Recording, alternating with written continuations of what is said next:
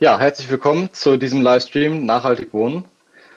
Wir fangen direkt an äh, und möchten gerne unsere Gäste vorstellen. Schön, dass Sie alle da sind.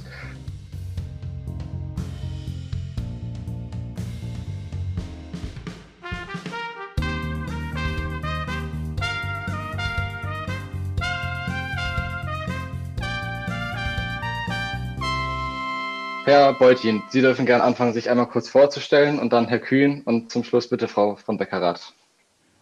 Moin, mein Name ist Lorenz Göster-Beutin. Ich bin klima- und energiepolitischer Sprecher der Bundestagsfraktion Die Linke und seit letztem Wochenende auch Mitglied des neu gewählten Parteivorstandes der Linken.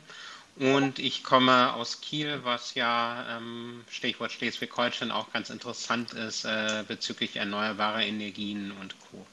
Ja, mein Name ist Chris Kühn. Ich bin äh, Bau- und Wohnungspolitischer Sprecher der Grünen Bundestagsfraktion. Bin jetzt seit ähm, sieben Jahren hier im Parlament. Ähm, beschäftige mich vor allem mit der Frage der ähm, Bezahlbarkeit des Wohnens, aber eben auch der Klimafreundlichkeit. Ähm, ein großes Projekt in der letzten Zeit war das Thema Bauwende und ich komme aus Tübingen. Mhm. Soll ich? Genau, mein Name ja. ist Verena von Beckerath. Ich komme ursprünglich aus Hamburg, lebe aber schon lange in Berlin bin Architektin und habe ein partnerschaftlich geführtes Architekturbüro, das heißt Heide und von Beckerath. Wir beschäftigen uns oder haben uns in den letzten Jahren stark mit gemeinschaftlichen Wohnformen beschäftigt und ich bin zudem seit 2016 Professorin für Entwerfen und Wohnungsbau an der Bauhaus-Universität Weimar. Vielen Dank. Ja, und äh, ich stelle mich auch noch kurz vor. Ich bin Jonathan, und ich bin Maria. Wir sind beide vom Elkoi-Team und wir äh, werden ein bisschen durch den Livestream moderieren. Genau, ähm, wir würden dann direkt gerne auch anfangen und. Wir äh, sollten vielleicht noch kurz erklären, wir hatten angekündigt, dass auch Frau Strack-Zimmermann noch da sein wird. Sie musste aber leider spontan äh, in einem Meeting ihre Fraktion vertreten, deswegen kann sie leider nicht hier sein. Ähm, genau, wir bitten das zu entschuldigen und würden dann mit der ersten Frage anfangen. Genau, wir freuen uns aber trotzdem auf einen spannenden Livestream mit Ihnen. Genau, zum Einstieg würden wir gerne eine Kurzfragerunde mit Ihnen machen. Ähm, und zwar haben wir drei Fragen vorbereitet ähm, und würden Sie bitten, darauf ähm, schnell zu antworten. am besten innerhalb von einer Minute. Wir werden dann auch ein bisschen darauf achten. Jonathan genau. hat eine Stoppuhr, dass wir einfach einen kurzen Einstieg bekommen. Genau. zur ersten Frage. Ähm, was hat Ihrer Meinung nach Bauen und Wohnen mit dem Klimaschutz überhaupt zu tun? Ähm, wir können gerne die Reihenfolge von äh, der Vorstellungsrunde einfach übernehmen. Ich starte jetzt die Zeit. Ja. Der Zusammenhang ist äh, sehr zentral, weil gerade die Frage von Bauen und äh, von Wohnen und der Wärme, das heißt, wie die Gebäude geheizt werden, eine lange vernachlässigte Frage ist und zusammen mit dem Verkehrsbereich am meisten hinterherhinkt, was die Einsparung bei den CO2-Emissionen angeht. Ja, ähm, ja, vielen Dank. Ja, ähm, es ist äh, ein richtig großer Zusammenhang. Ähm, wenn man sich sozusagen die globalen Emissionen anschaut, sind 40 Prozent äh, aller Emissionen, also direkte und indirekte Emissionen, entstehen beim Bauen oder beim Betrieben, Betrieb von Gebäuden. Es ist ein immenser Ressourcenabdruck, den der Baubereich und der Bausektor, aber auch der äh, Immobiliensektor ähm, letztlich auch hinterlassen. Und äh, wir sind da noch lange nicht auf dem Paris-Pfad, weder beim Bauen noch beim Betrieb oder beim Heizen von Gebäuden. Ja, da muss ich mich und will ich mich natürlich anschließen. Ich kann vielleicht noch hinzufügen, dass das Wohnen uns ja alle betrifft und deswegen also sich in der Beschäftigung mit dem Wohnen natürlich ein großes Potenzial verbirgt, sowohl auf die Architektur und das Bauen zu schauen, aber eben auch auf soziale Belange des Zusammenlebens und äh, die Frage, wie wir eigentlich leben wollen und wohnen wollen. Das sind, glaube ich, auch nochmal zwei verschiedene Dinge. Also die Fakten auf der einen Seite und das Potenzial für eine bessere Zukunft auf der anderen Seite. Und das verbirgt sich ja hinter der Frage nach dem Wohnen. Vielen Dank. Ja, ähm, ich stelle direkt die nächste Frage in der Speedrunde.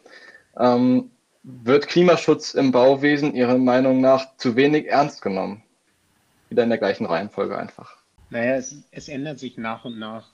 Allerdings haben wir ja ein Gebäudeenergiegesetz, was nicht ausreichende Standards äh, definiert.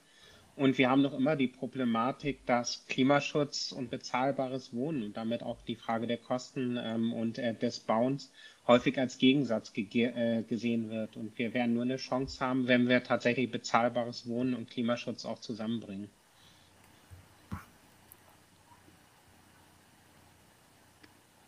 Ich glaube, man kann das mit einem klaren Ja beantworten. Ähm, der ähm, Bausektor ist noch lange nicht auf dem Parispfad auch die politische Diskussion im Baubereich beginnt eigentlich erst, die Klimafragen richtig zu adressieren.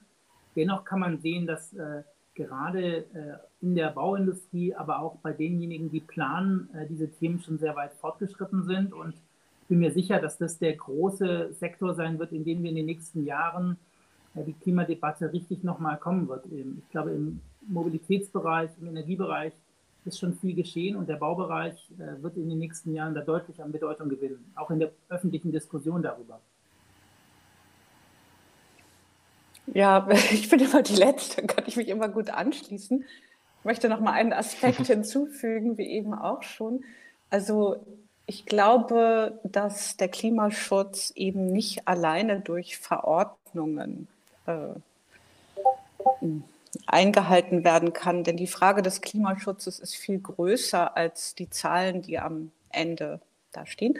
Und ähm, wenn man sich, wenn man den Begriff der Nachhaltigkeit etwas größer fasst und ökologische Aspekte, aber eben auch kulturelle und soziale damit äh, hineindenkt, dann ist zum Beispiel die Frage einer typologischen Nachhaltigkeit in, in der Architektur, speziell in der Architektur des Wohnens, eben auch ein ganz wesentlicher Faktor. Ich kann vielleicht später noch mal ein bisschen erzählen aus der Praxis, äh, wie sich die Einhaltung der Energieeinsparverordnung manchmal tatsächlich kontrovers zu anderen Formen der Nachhaltigkeit betrifft. Und interessant ist aber, dass diese teilweise tatsächlich widersprüchlichen Anforderungen sich natürlich in der Architektur, wenn man es ernst nimmt, auch ganz gut diskutieren lassen. Nicht? Also ganz gut verhandeln und äh, Architekt äh, und genau verhandeln und äh, diskutieren lassen ja. und dann auch umsetzen lassen im besten Fall. Äh, vielen Dank. Dank. Ähm, die dritte und letzte Frage in unserer Kurzfragerunde ähm, ist, was ist das Erste, was passieren muss, dass Gebäude klimaneutral werden? Und ich würde äh, vorschlagen, dass wir jetzt einfach die Reihenfolge einmal umdrehen, dass Sie wovon wir gerade auch äh, mal an den Anfang dürfen. Sie dürfen gerne anfangen. Die Frage, also was als nochmal, was als erstes passieren muss, äh, damit, damit Gebäude, Gebäude klimaneutral werden. Also was wäre der erste Schritt, den Sie ähm, sehen würden, der passieren muss ähm, in der Zukunft? Ja, wie ich eben schon gesagt habe, ich, äh, ich bin dafür, die Architektur, die Möglichkeiten der Architektur zu nutzen, um, um äh, umfassende Nachhaltigkeitskonzepte zu entwickeln, ähm, mit den Beteiligten, wenn möglich, und unter Berücksichtigung äh, ganz grundsätzlicher Fragestellungen. Das geht bis hin zu ähm, Quadratmeterfragen, Größen, geteilten Räumen, Gemeinschaftsräumen und so weiter. Aber es geht natürlich auch um die Frage der Materialien, die wir verwenden und die Ökonomie spielt auch eine große Rolle.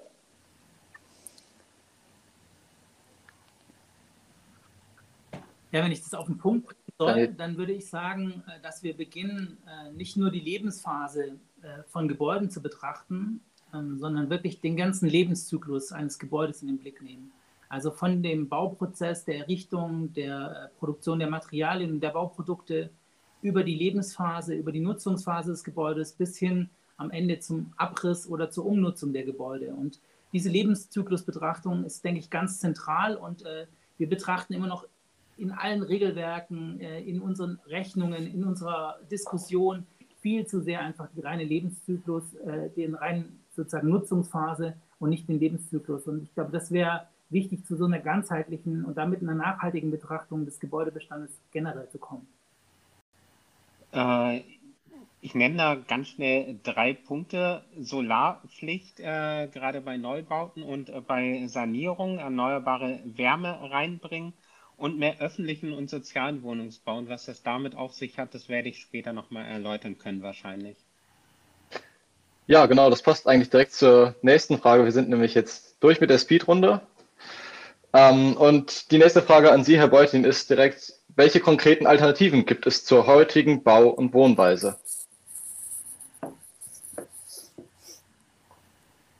Wir wissen, dass insgesamt eine Menge im Argen liegt im Wohnungssektor, auch äh, bei der Frage des Bauens. Vorhin war schon mal äh, die, die Frage der Klimaschädlichkeit des Zements, ob man da andere Materialien, nachhaltige Materialien nimmt, äh, die Frage der Nachhaltigkeit von Dämmstoffen.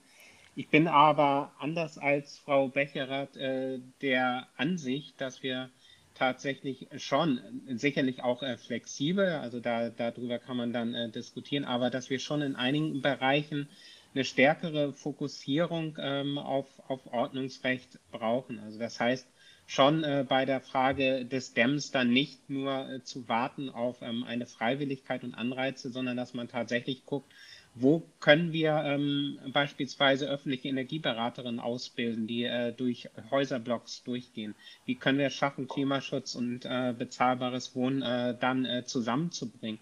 Und wie können wir äh, gerade beispielsweise die Bauten aus den 50er bis 70er Jahren ähm, durchdämmen und da durchexerzieren, wie sozialer Wohnungsbau und ähm, nachhaltige Sanierung dann äh, zusammengehen?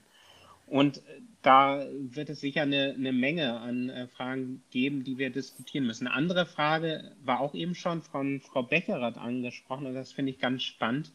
Die Frage, äh, wie sieht es aus mit äh, Wohnungsgrößen äh, beispielsweise? Und last but not least die Frage von öffentlichem Eigentum, weil wir haben heute das erfahren, dass Vonovia jetzt gerade in der Corona-Krise massig Gewinne gemacht hat massig auch an Aktionären ausschüttet. Und äh, wir wissen, dass äh, im Durchschnitt äh, Mieterinnen und Mieter bei Vonovia, ich glaube, um, um, die 150 Euro pro Monat ähm, an Miete sozusagen an Aktionären ähm, abführen, äh, durchschnittlich. Und das sind schon im Raten, wo man sagt, okay, wir müssen uns entscheiden, ob Wohnen ein Menschenrecht ist oder ob Wohnen ein Spekulationsobjekt ist. Und dann können wir uns andere mhm. gute Beispiele in anderen Ländern angucken, können nach Dänemark gucken, wir können auch nach Österreich gucken, wo es spannende Beispiele gibt, wo es eben anders gemacht wird. Ja, wir haben direkt eine Frage aus dem Publikum. Äh, muss denn so ein Nachhaltigkeitskonzept, also oder nachhaltige Alternativen, müssen die auch mit vom Verboten einhergehen? Ich finde das mit dem Verboten immer ein bisschen schwierig. Ich also wir, wir erleben es jetzt gerade in der Corona-Krise. In der Corona-Krise ist es so, wenn an äh, Freiwilligkeit appelliert wird, dann reißt häufig sowas ein, ähm, dass gesagt, warum soll ich denn das machen, warum machen das andere ähm, nicht? Wenn man aber sagt, wir geben uns als Gesellschaft verbindliche Regeln und also erstmal, wir setzen als Zielpunkt, wir wollen Klimagerechtigkeit. Wir sehen die Notwendigkeit, äh, die Klimakrise zu stoppen und wir befinden uns ja mittendrin in dieser Klimakrise. Wir haben ja fünf nach zwölf bereits, äh, um dieses Bild nochmal zu bedienen. Dann müssen wir uns als Gesellschaft sagen, wie können wir das schaffen und wie geben wir uns gesellschaftliche Regeln an, die sich dann alle halten müssen. Und äh, ich finde schon, dass gesetzliche Regelungen was ganz Schönes haben, weil es halt das ist, worauf wir uns als Gesellschaft gemeinsam einigen. Mhm. Ähm, Frau von Beckerath und Herr Kühn, Sie dürfen gerne ergänzen, ähm, wenn Sie ja, mögen. Ich, ja, ich würde gerne ergänzen. Also es ist natürlich total richtig, sich mit dem Bestand zu beschäftigen. Und äh, das ist vielleicht jetzt auch nochmal ein Nachtrag zu der letzten äh, Kurzfrage, äh, dass wahrscheinlich die beste Möglichkeit, äh, der Klimakrise entgegenzuwirken im Bausektor ist, den Bestand sehr viel ernster zu nehmen, weil er bereits da ist. Ja?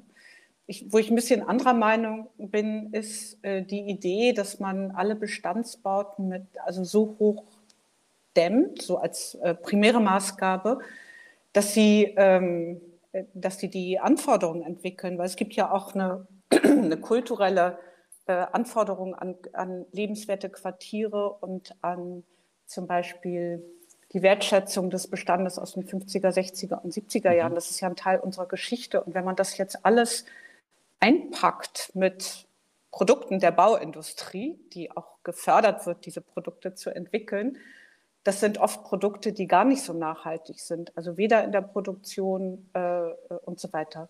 Und ähm, wenn man Was genau Beispiel, meinen Sie da jetzt für Produkte, wenn ich kurz nachfragen darf? Naja, man kann natürlich jetzt Bestandsbauten mit, ähm, äh, äh, mit nicht nachhaltigen Wärmedämmverbundsystemen, die auf Kunststoffbasis beruhen, einpacken und erhält dafür gute Zahlen.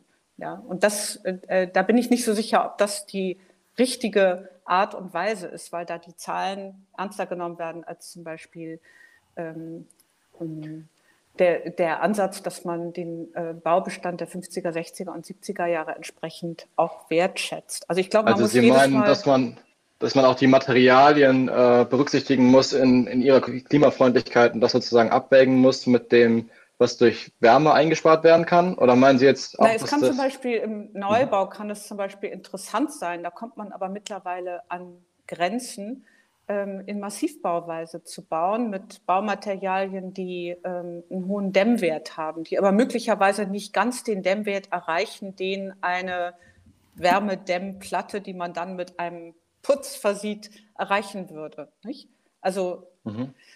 ich bin eigentlich eher dafür, äh, genau hinzuschauen und auch äh, situativ vorzugehen und nicht eine Regel über alles zu legen, weil ich glaube, die ähm, der Umgang mit dem Bestand, da sind wir noch relativ am Anfang.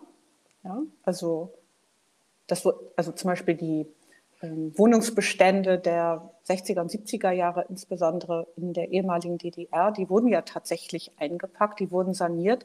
Die sind allerdings wieder sanierungsbedürftig heute, weil mhm. das hat gar nicht so furchtbar lange gehalten. Und ich glaube, dass man da auch architektonische Lösungen finden muss und eben nicht nur Lösungen, die aus der Bauindustrie kommen. Um vielleicht direkt ähm, daran anzuknüpfen, könnten Sie vielleicht kurz, Frau von Beckerath, unseren Zuschauern erklären, was überhaupt an Beton jetzt zum Beispiel so klimaschädlich ist und ähm, vielleicht noch mal kurz aufzählen, was es dann als Alternativen äh, geben könnte? Ja, der Beton ist einfach, äh, hat einfach Produktionsbedingungen, die zu einem hohen CO2-Ausstoß führen. Und natürlich gibt es alternative Materialien. Der Holzbau kommt gerade sehr in Fahrt, würde ich mal sagen. Also es gibt mittlerweile sehr viele tolle Beispiele und es wird mehr geben. Das sehe ich auch an der Arbeit unseres Büros. Wir versuchen ein Holzhochhaus zu bauen im Moment in Hamburg. Das wissen wir noch nicht, ob uns das gelingt, aber wir sind auch nicht die Einzigen. Das heißt, ähm, äh, da passiert einiges im Moment.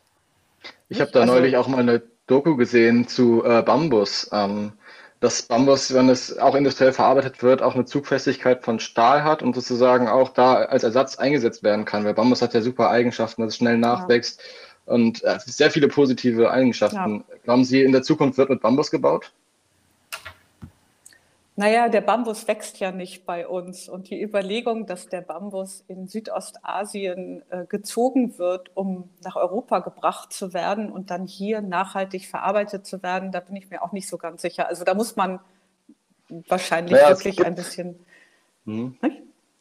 Also es gibt, es gibt auch viele Arten von Bambus. Vielleicht gibt es ja auch welche, die hier wachsen würden. Aber ich weiß, da kenne ich mich auch nicht sehr gut aus. Kenne ich mich auch nicht ja. so gut aus. Aber grundsätzlich okay. ist, glaube ich, das Gebiet äh, Materialforschung, also äh, Forschung mit natürlichen Baumaterialien, ist, glaube ich, ein, ein, sehr wichtiges Thema für die nächsten Jahre, um eben die, äh, den Bausektor von der reinen Fokussierung auf Beton wegzubringen. Aber auch in der Betonforschung gibt es natürlich interessante Beispiele. Also es gibt mittlerweile hochdämmende Betonsorten, also mhm. äh, da wird auch dran geforscht. Also ich würde jetzt auch nicht den Beton total verdammen, sondern eher daran glauben, dass äh, wir von dieser Selbstverständlichkeit weg müssen. Okay. Ja, ich würde dann äh, nochmal einen anderen Themenbereich gehen, also oder erstmal ein bisschen weiten wieder an Herr Kühn. Die Frage, kann der Bausektor CO2-neutral werden und wenn ja, wie? Ja, der Bausektor muss CO2-neutral werden oder klima, äh, klimaneutral. Ich glaube sogar, dass der Bausektor äh, Potenziale hat, äh, klimapositiv äh, in Zukunft zu werden. Und ich meine, das haben Sie gerade angesprochen. Und deswegen ist das, finde ich, gar keine so triviale Frage nach den Ressourcen, mit denen gebaut wird. Ja? Ich glaube, dass das neben dem Bestand äh, die Gretchenfrage bei einer Bauwende sein wird.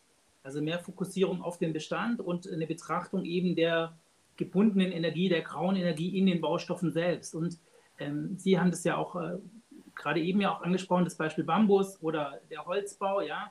Es sind natürlich nachwachsende Rohstoffe, in denen erstmal CO2 gebunden wird. Also dort wird CO2 aus der Atmosphäre genommen und in einem Baustoff gebunden. Und die Idee dahinter ist natürlich, dass die Stadt von morgen eine CO2-Senke ist, in der man sich auch ein Stück weit aus der Klimakrise rausbauen kann. Und dass die Idee von äh, Schellenhuber und anderen Wissenschaftlern, die im Klimabereich arbeiten, die sagen, so eine Art ja, Waldbaupumpe äh, zu installieren, um eben diese, ja, die Stadt von morgen, das Gebäude von morgen zu einem CO2-Speicher zu machen. Und diese Idee, glaube ich, ist sehr bestechend.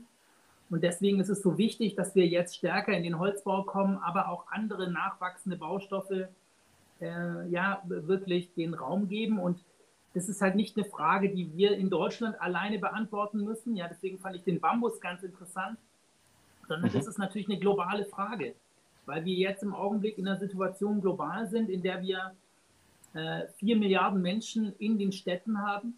Und wir werden aber Mitte des Jahrhunderts 6,5 Milliarden Menschen in Städten leben. Und wenn wir für diese Menschen angemessenen Wohnraum schaffen wollen, dann können wir den eben nicht in Beton, Stahl äh, und Glas bauen, sondern wir müssen den mit nachwachsenden Rohstoffen bauen. Und ähm, das sind eben ja, 150 Milliarden Tonnen CO2, um die es geht. Ja. Das ist ein Großteil des globalen Budgets, das uns eigentlich bis 2050 zur Verfügung steht. Und deswegen braucht diese Ressourcenwende ganz dringend im Baubereich. Und ich glaube, deswegen ist die Lebensbetrachtung wichtig, deswegen ist die Betrachtung von CO2 in der gesamten Nutzungsphase äh, wichtig. Und äh, diese, diese, diese Grundidee, diese Umstellung, das ist dann eine Bauwende. Und ich glaube schon, dass man da sehr viele Dinge anders machen muss, neben der Betrachtung des Bestandes und auch der Nutzung von Gebäuden und anderen. Das sind wichtige Fragen.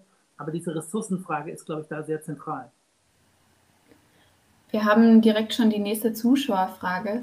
Ähm, und zwar geht es in der Frage darum, ob wir in Deutschland denn überhaupt genug Holz haben, um zum Beispiel äh, genug ähm, Neubauten von Gebäuden ähm, zu bauen. Frau von Beckerath oder sonst ähm, Herr Kühn, ähm, Herr Beutin, Sie dürfen gerne antworten. Es gibt ja bewirtschafteten Forst auch das ist eine Frage, wie wir mit diesem Bestand umgehen. Da ist ja mittlerweile auch in der Diskussion, ob es so sinnvoll ist, einen Teil des Forstbestandes zu verheizen, ähm, ob, ob das wirklich die Lösung ist für erneuerbare äh, Wärme. Und äh, selbstverständlich ist äh, das eine CO2-Senke, unser Forstbestand.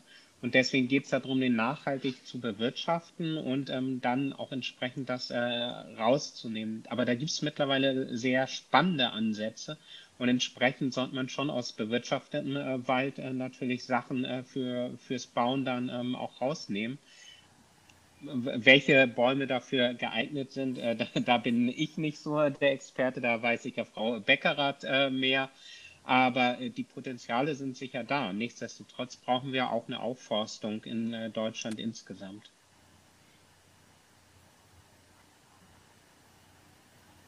Möchten Sie noch was ergänzen?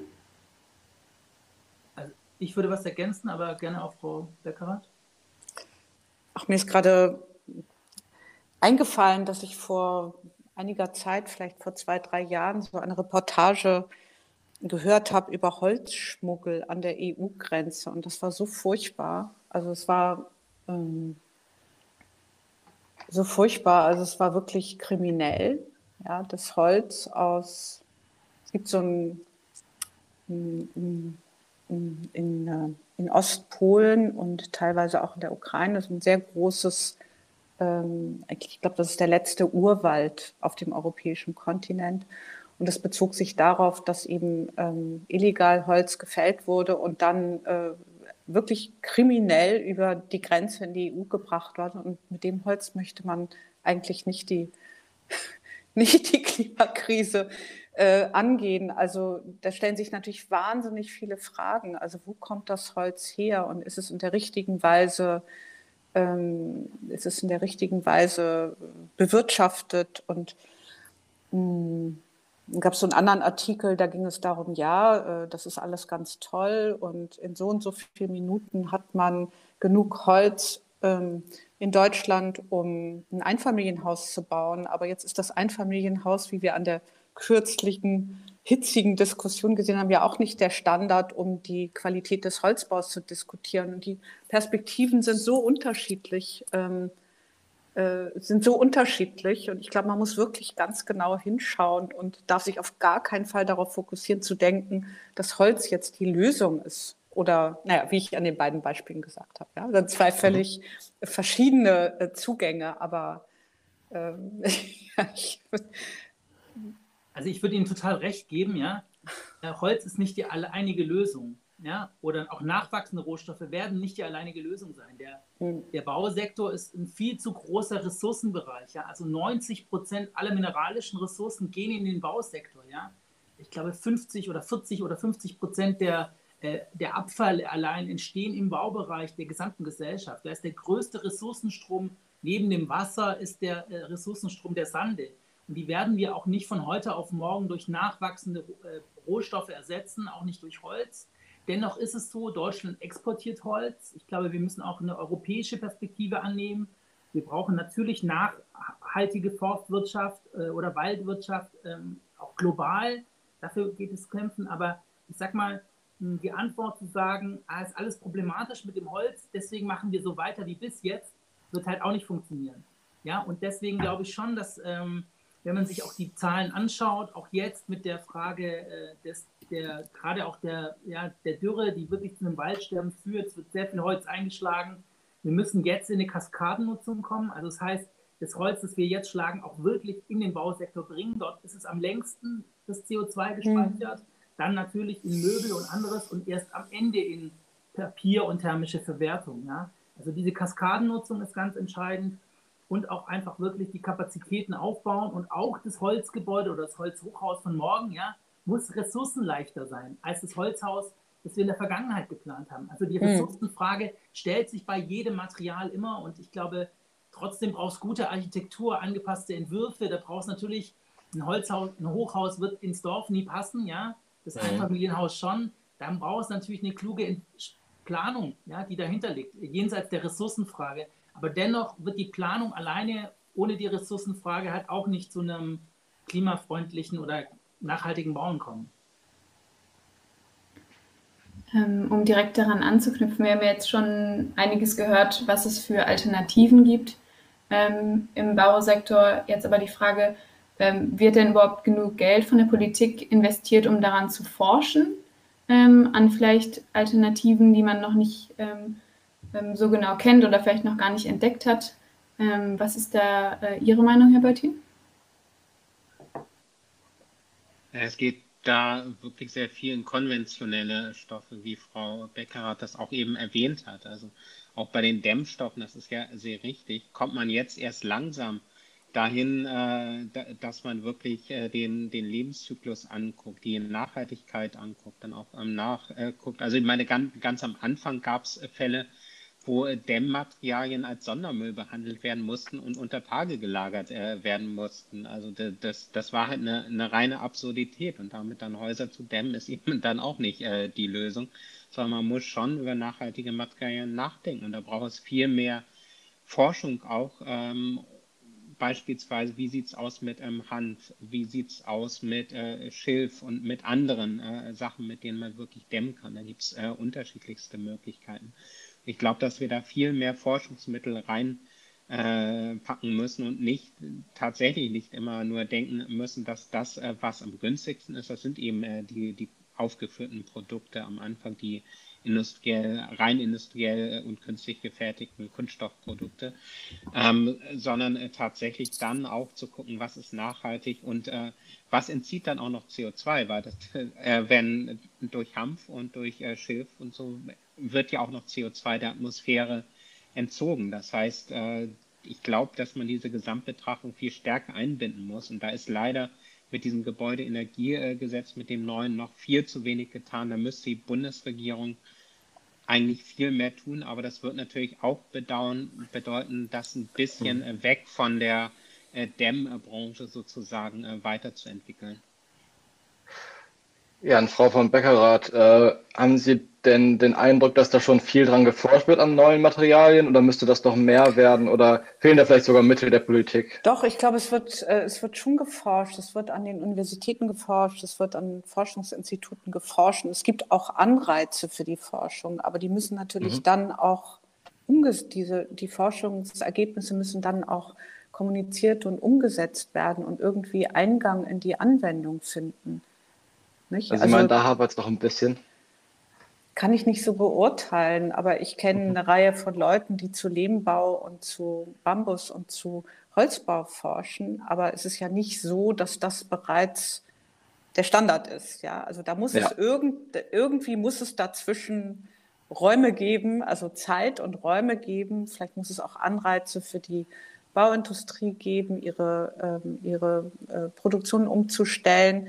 Aber es ist eine andere Frage, die mich noch interessiert. Also wenn wir einerseits komme nochmal zum Wohnungsbau zurück, ja, dieses irrsinnige Problem mit den Mietsteigerungen und Kostensteigerungen im Wohnungsbau, dem wir ja unbedingt Widerstand leisten müssen. Da kommt zum Beispiel die Bodenfrage ähm, äh, sehr stark hinein. Also solange der Grund und Boden in den Städten zum Höchstpreis verkauft wird, um damit Geld zu verdienen, Wohnungsbau zu bauen und Geld zu verdienen, das, das kann nicht zusammen funktionieren. Also billig bauen, um viel Geld zu verdienen und gleichzeitig gibt es aber ein politisches Interesse, die kostengünstigen Wohnungsbau in der Stadt möglich zu machen und niedrigschwelligen Zugang zu guten Wohnlagen zu haben. Das ist ja, also, das sind so, so viele Fragen, die da zusammenkommen. Also wenn man zum Beispiel mal aus der Praxis, also wenn man ähm, Wohnraum anbieten möchte, der 6,50 Euro der Quadratmeter kostet, also im Neubau, dann muss man ganz schön gucken, wie man das macht, also wie man das überhaupt hinbekommt. Ja. Und ähm, wenn man dann mit alternativen Baustoffen arbeiten möchte, dann dürfen die Baustoffe nicht sehr viel teurer sein als Beton zum Beispiel. Hm? Und das ist, glaube ich, auch eine Stellschraube, die, die noch nicht genügend bearbeitet wurde. Also eine nicht so schöne Vorstellung wäre, wenn die soziale Gerechtigkeit äh, insofern nicht stattfindet, weil die einen sich leisten können, mit natürlichen Baumaterialien in gesunden Wohnzusammenhängen zu leben und die anderen leider in diesen anderen Zusammenhängen leben müssen. Und das zeichnet sich ja auch ab, dass das ein Problem sein kann. Hm? Ähm, ja, die Frage hatten wir uns eigentlich für später aufgeschrieben, aber die passt jetzt so. dazu gut. Äh, gibt es denn einen Zusammenhang zwischen, ähm, zwischen Sozi äh, sozialer, äh, äh sozialem Wohnungsbau und klimafreundlichen Wohnungsbau? Muss das irgendwie zusammengehören? Ich habe jetzt schon mehrmals natürlich gehört, dass es, sozialen natürlich Wohnungsbau... Muss es zusammengehören. Also es macht ja gar keinen Sinn, mit der einen Hand das eine zu wollen oder mit der einen Gehirnhälfte und mit der anderen das andere. Das macht ja überhaupt keinen Sinn. Mhm. Aber es gibt natürlich auch ganz tolle Modellprojekte. Ich bin sehr, sehr, ähm, ein sehr großer Fan von Modellprojekten, die äh, diese Dinge zusammendenken und die dann im allerbesten Fall dokumentiert werden und dass das Wissen eben auch anderen zugutekommt.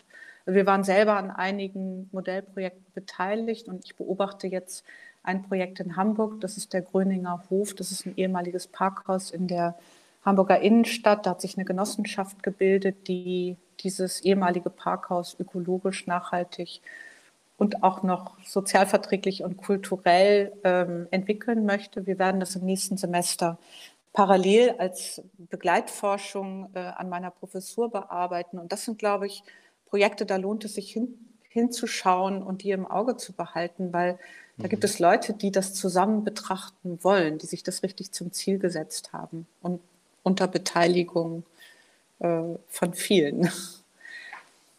no. Danke sehr, ja. Gerne. Sie dürfen gerne was sagen, Herr Beutin. Wollten Sie da was ergänzen? Ja, genau. Äh, zwei Beispiele einfach aus der Praxis. Also wir haben in Deutschland, ich glaube, 4,9 Prozent öffentlichen Wohnungsbau insgesamt. In Österreich haben wir, ich glaube, um die 30 Prozent insgesamt und in Wien haben wir äh, über 60 Prozent öffentlichen Wohnungsbau. Das heißt kommunalen, äh, kommunale Wohnungen, genossenschaftliche Wohnungen.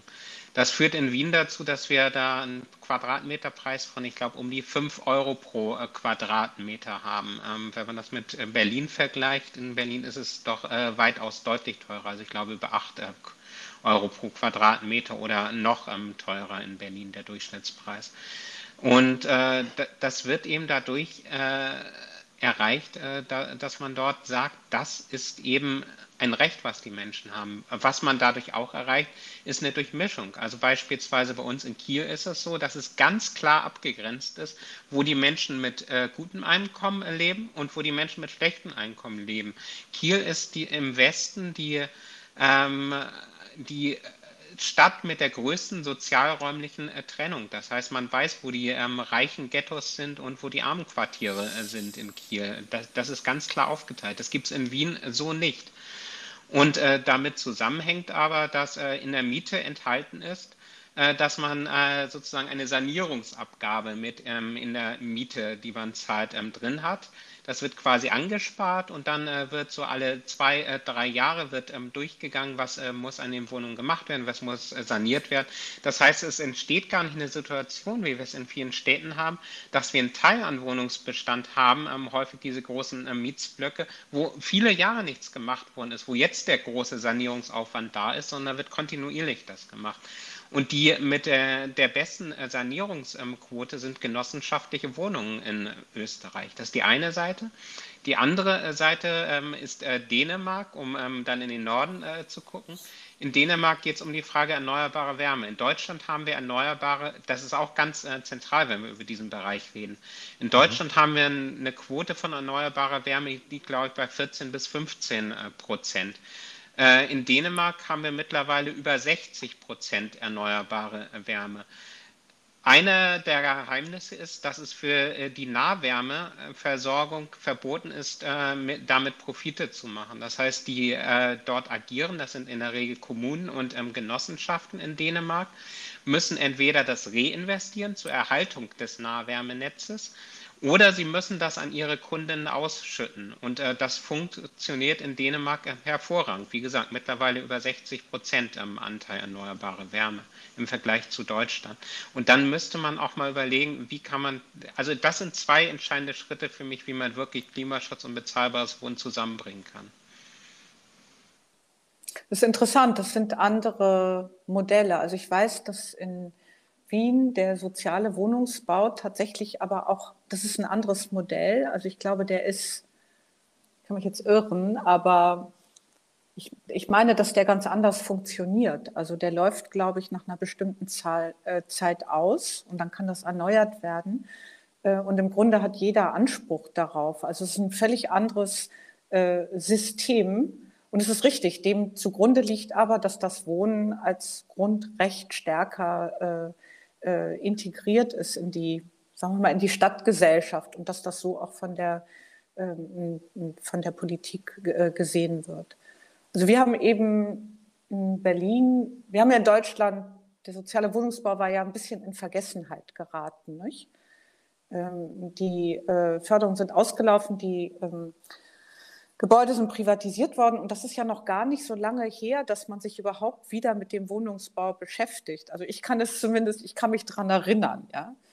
Ähm, und ähm, in Berlin ist es zum Beispiel jetzt so, es gibt, glaube ich, sechs ähm, landeseigene Wohnungsbaugesellschaften und die haben den Auftrag, minimal Gewinn zu erwirtschaften. Das heißt, die müssen gewinnorientiert arbeiten aber sie haben eben auch den Auftrag, äh, geförderten Wohnungsbau zu errichten. Das sind aber meistens dann so Mischkonstruktionen. Also Neubau hat dann 30 bis 50 Prozent geförderte Wohnungen. Diese geförderten Wohnungen kosten eben 6,50 Euro Miete. Also über die Miete wird sozusagen den Anteil und die Miete wird, werden sozusagen die ähm, Investitionskosten für das ganze Projekt runtergebrochen. Ja. Und das heißt aber auch, da gibt es eine Obergrenze, Kosten pro Quadratmeter. Und das muss man dann als Architekt oder Generalplaner, was wir zum Beispiel gemacht haben, mit voller Verantwortung irgendwie hinbekommen. Da gibt es keine, da gibt's keinen Ausweg. Nicht? Mm, und das ist eine riesengroße Verantwortung. Ja. Herr Kühn, äh, wo besteht bei Ihnen oder für Sie der Zusammenhang zwischen nachhaltigem und sozialem Wohnungsbau? Na, es ist ja so, einfach Wohnen ist eine soziale Frage. Ja? Ähm, und ich glaube, das ist ja auch schon jetzt sehr deutlich geworden, dass man natürlich diese soziale Frage äh, und wenn es eben um Wohnen und Bauen geht, ja, dann ist die eben davon nicht zu trennen. Ja? Ähm, so, trotzdem wäre meine These zu sagen, ich kann die soziale Frage lösen und gleichzeitig bei der Klimakrise versagen. Und entscheidend wird sein, das zusammenzubringen. Und äh, dadurch, mhm. glaube ich, gibt es einen Zusammenhang und das ist ein großer Zusammenhang. Es ist nicht der Neubau. Im Neubau werden wir klimaneutral, ja, äh, sage ich mal, zumindest im Betrieb das hinbekommen und mit genug staatlichen mhm. Mitteln wird das auch gelingen.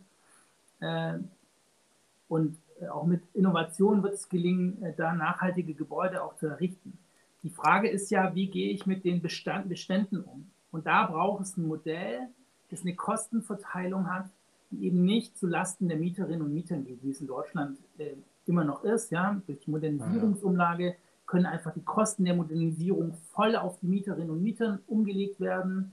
Es sind jetzt äh, 8 Prozent, ja, und das ist natürlich zu viel. Und äh, hier braucht es einfach Modelle, wie wir die Kosten neu verteilen. Ich glaube, darum wird keine Bundesregierung darum herumkommen, da zu einem Modell zu kommen, das eine Warmmietenneutralität im Blick hat für viele, dass die Menschen nicht überfordert, damit auch eine soziale Akzeptanz für Sanierungsmaßnahmen beinhaltet. Und dann müssen wir natürlich noch schauen, dass diese Sanierung auch wirklich nicht nur ähm, ja, äh, wie das vorher beschrieben worden ist, mit Polystyrol an der Wand laufen und nach 20 Jahren die nächste Sanierung ansteht, sondern dass es wirklich nachhaltige Sanierungen sind in der Tiefe, mit einer Effizienz, mit dem Einsatz Erneuerbare, mit dem Quartier gedacht. Ja. Es ist äh, sicherlich nicht trivial und da glaube ich schon, dass es auch da noch weiter Forschung braucht, Begleitforschung braucht, neue Geschäftsmodelle braucht, soziale Innovation braucht, um das hinzubekommen. Und da begegnet sich einfach dann natürlich die soziale und ökologische Frage, aber Wohnen ist immer eine soziale Frage und die Ökologie liegt da drüber, ja. Und ich glaube, der Unterschied ist bei dieser Betrachtung dieser Frage jetzt so, äh, das kam ja auch vorher nochmal auf, ist ja natürlich die Frage, oder ganz am Anfang auch äh, nochmal die Frage, wie wollen wir eigentlich leben, ja. Und ähm, da ist natürlich so, wir wollen ökologisch leben und wir wollen sozial leben als Gesellschaft. Ich glaube, das würde jeder unterschreiben. Und da ist natürlich die Frage dann der Stadtentwicklung ganz entscheidend. Und ähm, so, ich sag mal, diese reichen und armen Ghettos kenne ich jetzt in Deutschland nicht, ja, aber natürlich die soziale Spaltung treibt auch unsere Städte auseinander. Und, und ich glaube, da geht es auch darum, ein Bild von Stadt und Gesellschaft und Wohnen auch, ähm, äh, auch so umzusetzen, dass wir eben nicht als Gesellschaft weiter auseinanderdriften. Und da glaube ich schon, dass so diese Idee der europäischen Stadt und anderes ganz entscheidend ist. Und da gehört eben auch für mich ja, dieses bezahlbaren Wohnens hinzu. Und äh, ich glaube, da kann ich meinen Vorrednern nur recht geben. Ja, Wien hat es sehr gut gelöst, ist aber halt auch ein System, das seit 100, über 100 Jahren funktioniert. Ja, und wir müssten jetzt erst wieder damit beginnen, weil wir jetzt viele Jahrzehnte was anders gemacht haben und eben nicht nach den Prinzipien der Gemeinnützigkeit gehandelt haben beim Wohnen. Ja.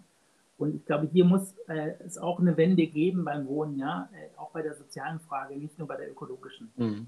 Das ist, glaube ich, ganz klar. Hm. Darf ich noch was hinzufügen? Oder? Ja, gerne einen Satz. Wir haben noch zwei Fragen aus dem Publikum, die ich auch noch gerne stellen würde, nee, aber dann, Sie dürfen gerne noch einen Satz nee, nee, dann, naja, okay, ich wollte noch ein kleines Thema damit einbringen. Also wir haben jetzt ja im letzten Jahr erlebt, dass wir sehr viel zu Hause gearbeitet haben und wir haben nicht nur schlechte Erfahrungen gemacht, also sicher mit großen Einschränkungen, aber es ist auch ein interessantes Experiment gewesen. Und wenn man jetzt überlegt, welchen Einfluss die die, das Zusammenbetrachten von Wohnen und Arbeiten, also kürzere Entfernungen zwischen dem Arbeitsplatz und dem Wohnen, auch auf Fragen der Mobilität hat, dann merkt man, dass das mit dem Bauen alleine gar nicht gelöst ist. Also das sind so komplexe äh, äh, Fragestellungen.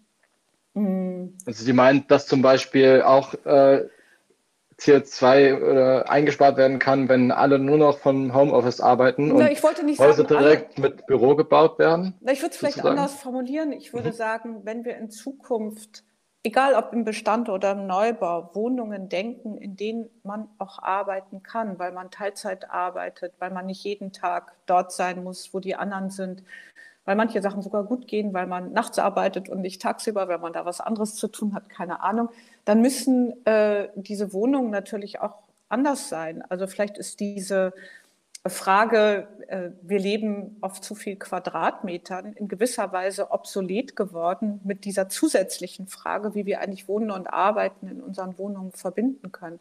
Und plötzlich gibt es die Frage, wo ist eigentlich das Grün? Also gibt es einen Park äh, in der mhm. Nähe oder ähm, äh, äh gibt es die Möglichkeit, mit Pflanzen zu leben, weil man, äh, weil diese Wohnung irgendwie mehr können muss als ähm, äh, als eben nur Kinderzimmer, Elternzimmer, Wohnzimmer, Küche und Bad zu mhm. sein? Ich finde, das sind hochinteressante Fragen. Also das, das sprechen Sie auch eigentlich indirekt ein, ein Problem an. Ich habe hier äh, in, einem, in einem Buch, Handbuch Klimaschutz heißt das, kann ich übrigens auch sehr empfehlen, ähm, gelesen, dass äh, die Wohnfläche seit in den letzten fünf, also seit dem Jahr 2000 um 20 Prozent pro Kopf angestiegen ist, was natürlich dann auch wieder mehr äh, Fläche und eben dann auch Treibhausgase äh, ausstößt letztendlich. Ähm, also Sie meinen, das ist nicht unbedingt ein Problem, dass die Wohnfläche pro Kopf äh, steigt. Naja, es ist natürlich richtig, dass wir uns darüber Gedanken machen müssen, ob wir äh, dieses Wirtschaftssystem, das auf ständiger äh, Vermehrung, ja, also Vergrößerung beruht, ob wir das wirklich so weiter führen wollen. Also, mhm. und dann stellt sich natürlich die Frage, könnte man auch mit weniger Raum zufrieden sein? Kann man sich die Küche mit den Nachbarn teilen? Also ich meine, da gibt's ja, kann man ja ganz viele Fragen stellen. Braucht wirklich jeder eine ähm, äh, große Küche, wenn man eigentlich nur einmal im Monat mit äh, sechs Freunden zusammen ist? Oder kann man das anders machen?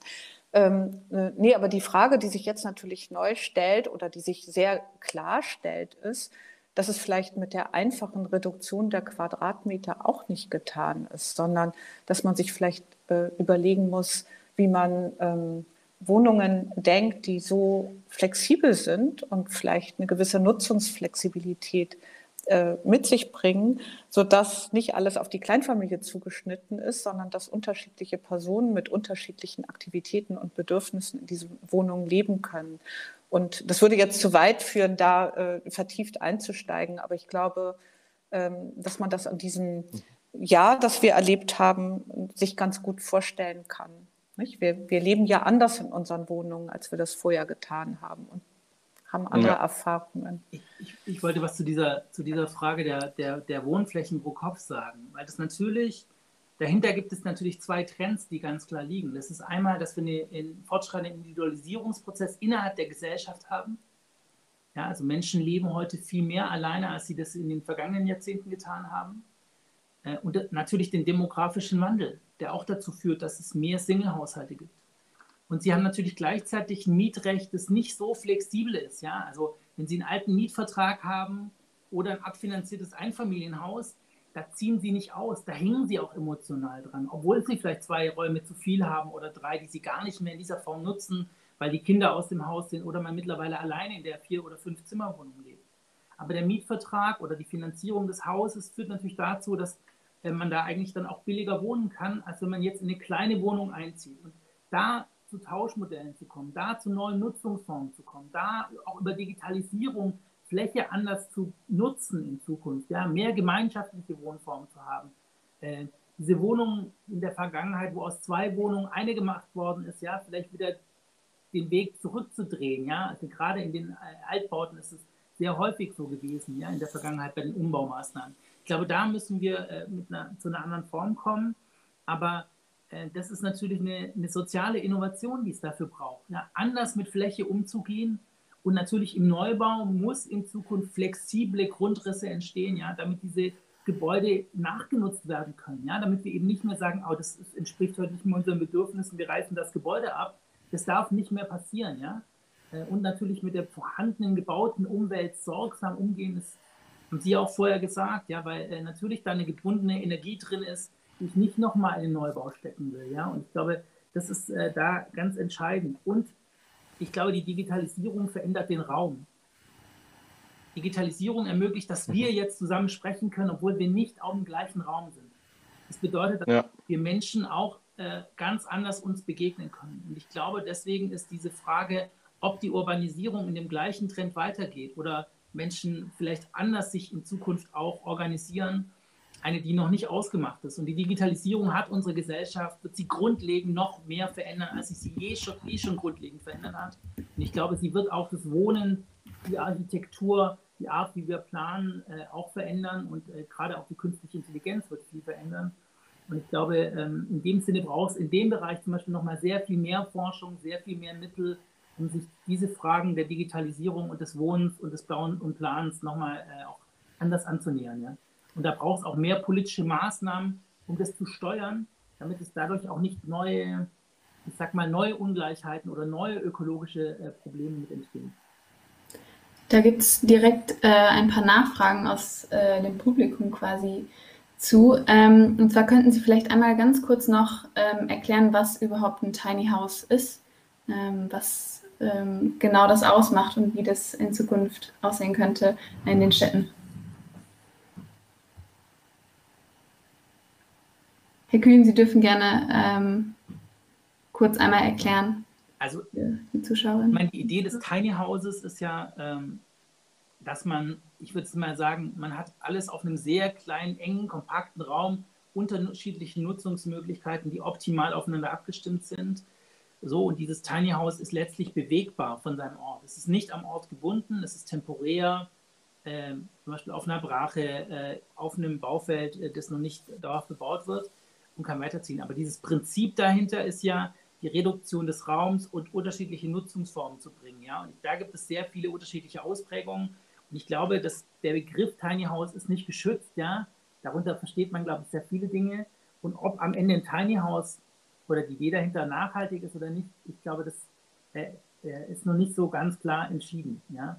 Ähm, und äh, wichtig, glaube ich, ist einfach die Nutzung der Fläche äh, dieser Nutzung mehrere, entweder dass mehrere Personen die Fläche nutzen oder die Fläche mehr Funktionen hat. Das ist eigentlich das Prinzip bei den Funktionen des Tiny Houses, ähm, so wie ich es verstehe. Und ähm, ähm, ich glaube aber, dass auch, äh, ich sag mal, die Stadtentwicklung in lauter Tiny Houses ja auch nicht nachhaltig ist.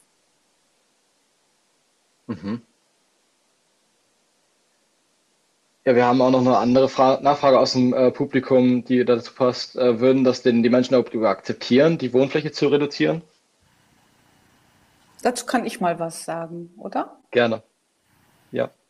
Das hängt natürlich von klugen Grundrissen ab. Also zum Beispiel, ähm, wenn eine Wohnung unbedingt einen Flur braucht, der Fläche verbraucht, die man nicht anders nutzen kann, und dann da eben gewidmete Zimmer dranhängen, dann könnte es sein, dass wenn man die, die Fläche verringert, dass das weniger schön ist, ja, also weniger so. Ähm, wir arbeiten, also mein Büro, sehr stark damit, ähm, darüber nachzudenken, wie man ähm, Grundrisse flexibilisieren kann. Und ähm, wir sind zum Beispiel der Meinung, dass diese Widmung von Räumen, dass man die aufheben muss, weil ein Schlafzimmer, das acht Stunden in der Nacht genutzt wird und dann wird die Tür zugemacht, weil das nicht so schön ist da und äh, dann wird die Wohnung kleiner, dass das eigentlich gar nicht nötig ist. Also wenn man sich überlegt, äh, man schläft irgendwo und man isst irgendwo und man spielt irgendwo und arbeitet irgendwo.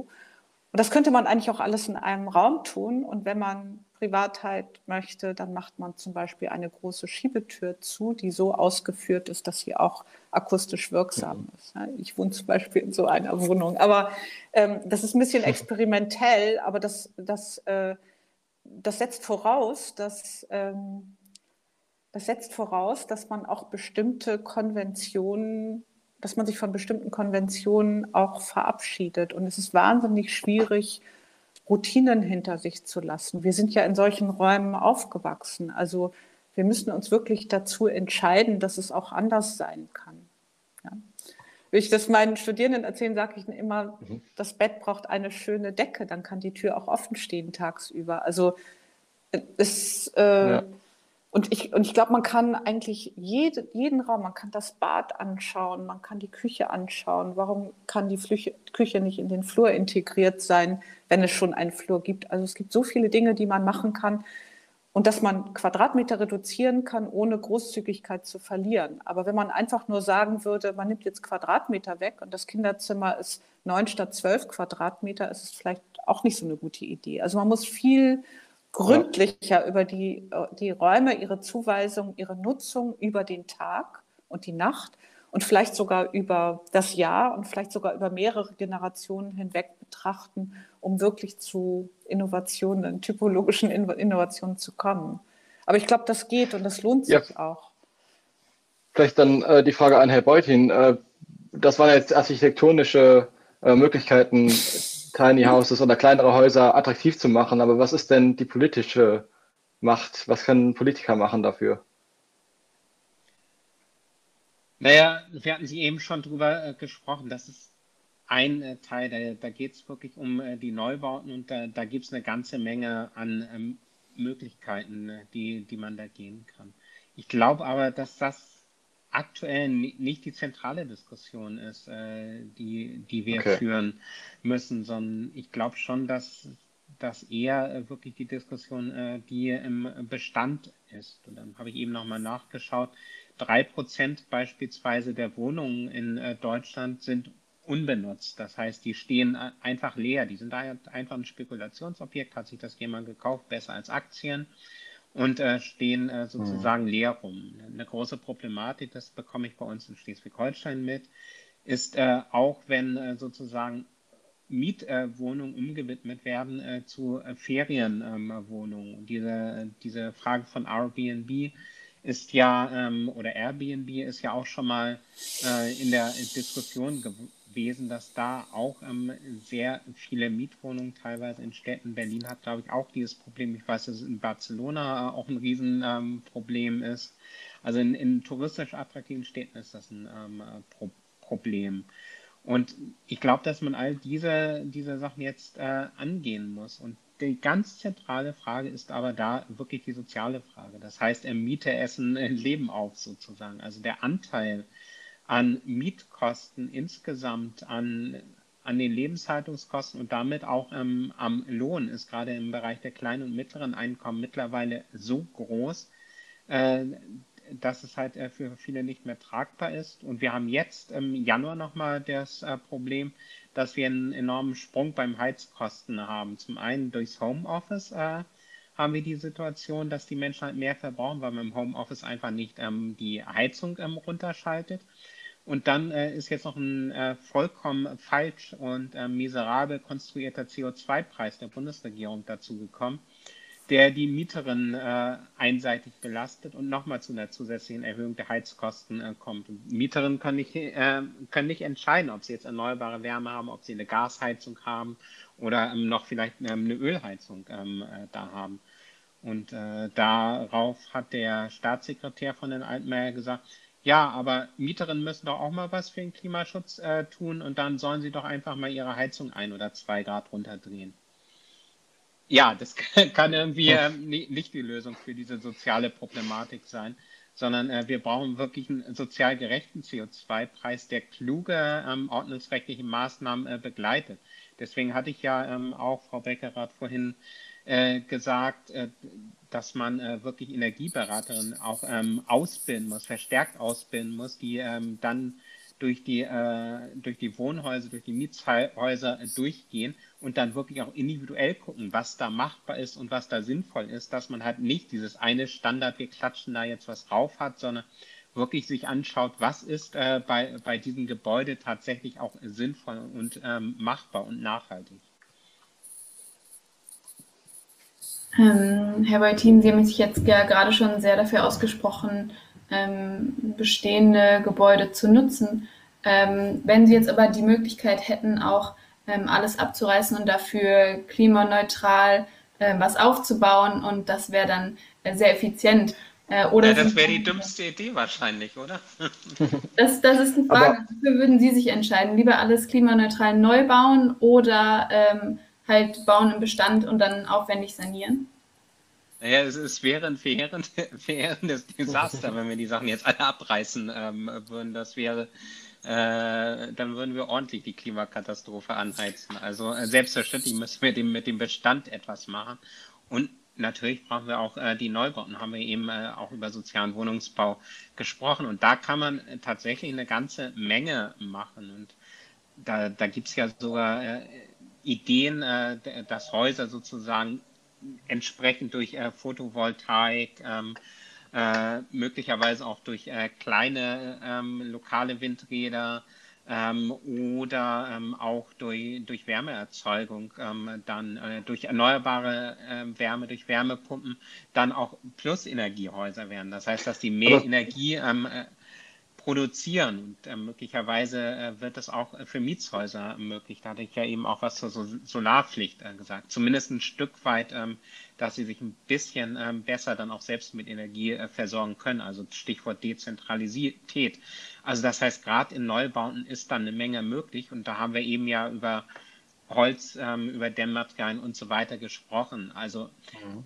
wir, wir brauchen beides natürlich.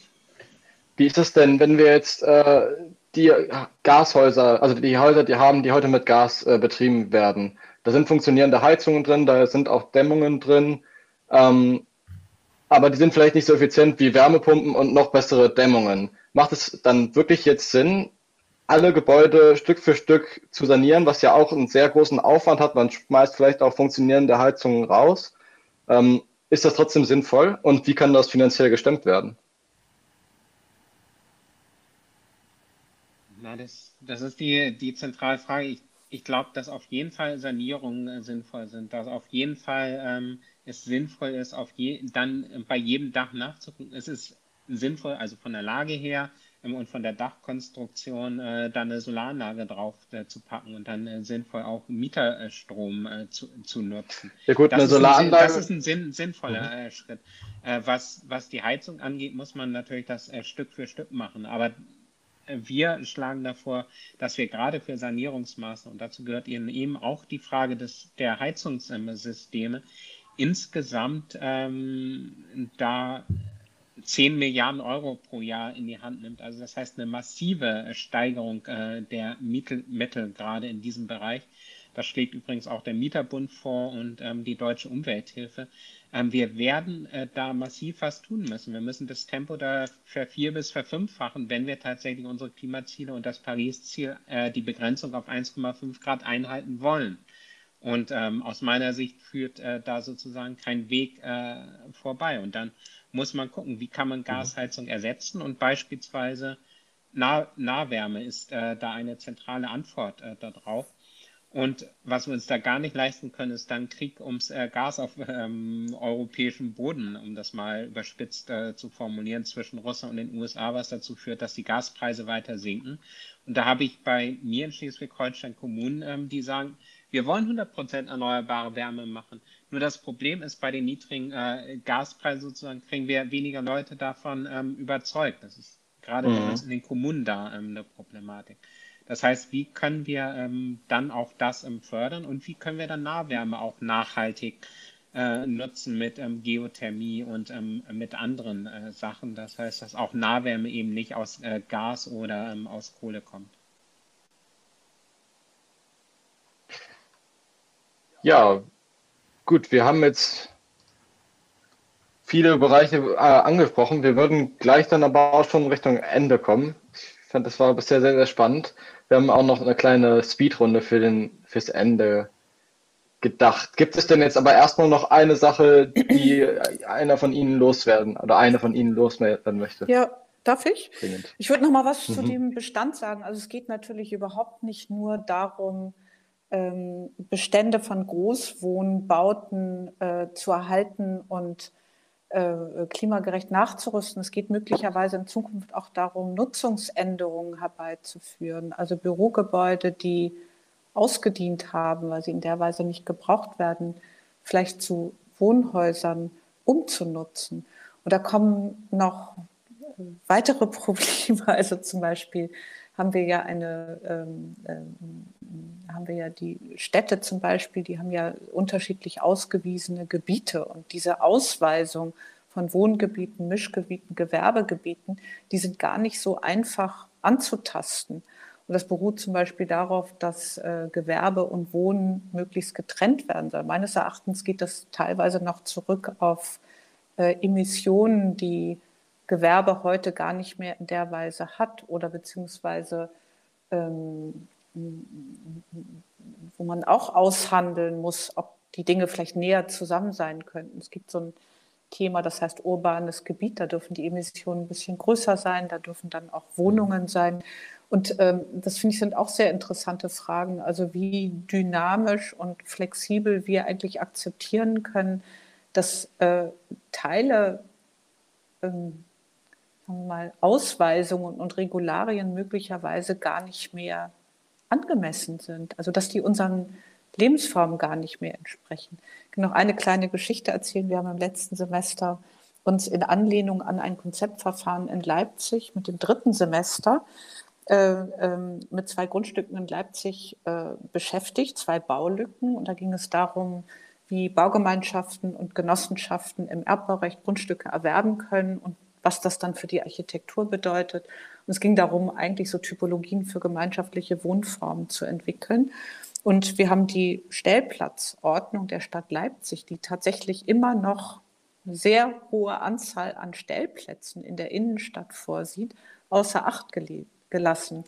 Und dann war bei der Schlusspräsentation jemand dabei äh, von der Stadt Leipzig und der hat das angemerkt und hat gesagt, na ja, das sind ja alles schöne Entwürfe, aber ähm, also gebaut werden kann das nicht und äh, das mhm. entspricht eben nicht der Realität. Das kann man alles an der Hochschule machen, das ist ein idealer Raum, aber in der Realität ist alles anders. Und das hat mich irgendwie wahnsinnig provoziert und dann habe ich gesagt, ja, aber wenn diese Studierenden sich nicht eine alternative Lebensform vorstellen können, nur weil die Stadt Leipzig mit ihrer Stellplatzregelung hinterherhinkt, wer soll es denn sonst machen? Und, und das äh, das geht mir jetzt eigentlich an dieser Stelle ein bisschen darum, dass manchmal eben die Regeln gar nicht übereinstimmen mit dem, wo wir eigentlich hinwollen. Nicht? Also wer will in einer Baulücke, in einer gründerzeitlichen, in einem gründerzeitlichen Quartier in Leipzig Stellplätze nachweisen auf dem Grundstück? Da kann man keinen kostengünstigen Wohnungsbau machen für niedrigschwellig, für niedrigschwellige, für niedrige Mieten und äh, für Genossenschaften und Baugemeinschaften, um um Leuten Wohnungen anzubieten, die sie sich leisten können. Das ist einfach nicht möglich. Es ist viel zu teuer, eine Tiefgarage zu bauen. Und ähm, wir stoßen ständig an solche Widerstände, die wir irgendwie versuchen müssen aufzulösen.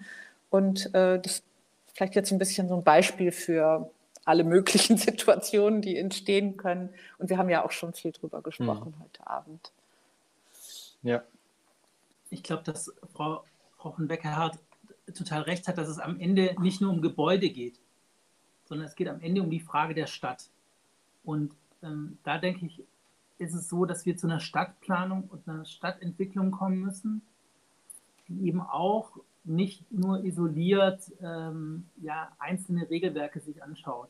Und ich denke, dass das Leitbild eigentlich ein sehr altes ist, das nicht der der europäischen Stadt. Und das ist auch in der Charta von Leipzig, die jetzt ja nochmal äh, auf europäischer Ebene äh, vor kurzem quasi nochmal äh, ausgehoben worden ist, glaube ich, ganz arg angelegt. Und ich glaube, nach wie vor streiten wir eigentlich um die Frage, wie soll eigentlich Stadtentwicklung äh, aussehen in Deutschland? Und diese Stellplätze sind da ein ganz gutes Beispiel, weil ich komme aus Baden-Württemberg, ja, äh, ich lebe in Tübingen und alle wollen dort in die Altstadt. Das ist eine wunderschöne Aufenthaltsqualität, ohne Autos, ganz eng, ganz dicht gebaut, ja, da will eigentlich jeder sein. Das ist eine hohe Aufenthaltsqualität. Oder ich stehe an der Konrad-Adenauer-Straße in Stuttgart und das ist eigentlich eine Autobahn und neben mir rauschen die Autos vorbei und jeder weiß, da will ich eigentlich nicht unbedingt stehen. Ja? Und diese, diese sozusagen, wie wir mit öffentlichem Raum umgehen, wie wir dem diese Verkehrsflächen den Autos gegeben haben, dass sich Menschen dort nicht mehr begegnen können. Ja? Ähm, ich glaube, das ist ganz zentral und diese Idee des gemeinschaftlichen Wohnens ist natürlich auch gemeinschaftliche Begegnungsräume in der Stadt dann weitergedacht. Und ich glaube, da können wir in Deutschland nach wie vor viel lernen, auch von Städten wie Kopenhagen und der Gelen Architects, die da dieses menschliche Maß ins Zentrum gestellt haben, die Begegnungsräume im öffentlichen Raum. Und das gehört am Ende alles zu dieser Klimafreundlichkeit dazu. Denn wenn wir, wie wir uns in den letzten, äh, ja, sage ich mal, 50, 60 Jahren bewegt haben durch den öffentlichen Raum, das ist nicht nachhaltig. Und es hat viel mit der Frage des Wohnens zu tun und wir müssen da kompakter werden, nutzungsgemischter werden in der Stadt. Die Stadt muss grüner werden, klimaangepasster werden. Das eine riesige Herausforderung und da bin ich total bei äh, dem Kollegen Beutin, ja, und dafür braucht es viel mehr Investitionen. Und deswegen sprechen ja auch viele davon, dass die nächste Dekade eine Dekade der Entscheidungen ist, hinsichtlich der Frage, ob der Klimaschutz gelingt. Und äh, die wird uns nur gelingen, wenn wir investieren in klimafreundliche Stadtentwicklung und, äh, ja, ich sag mal, klimagerechtes Bauen. Und äh, ich glaube, da wird sich niemand wegducken können vor dieser Frage. Vielen Dank für Ihre Antworten. Äh, Frau von Beckerath, ich habe eine Frage an Sie. Ähm, und zwar haben wir jetzt hier gleich zwei Politiker im Livestream. Was würden Sie sich denn konkret von der Politik wünschen, ähm, dass sie was bewegt im, im Bausektor, im Wohnsektor? Gibt es da was, was Sie sich da wünschen? Also aus der Perspektive des Wohnungsbaus scheint mir diese Bodenfrage so weit oben zu stehen. Also es muss einfach aufhören, dass, dass äh, Grund und Boden für Spekulationen zur Verfügung steht mit Wohn Wohnraum. Das kann einfach nicht sein.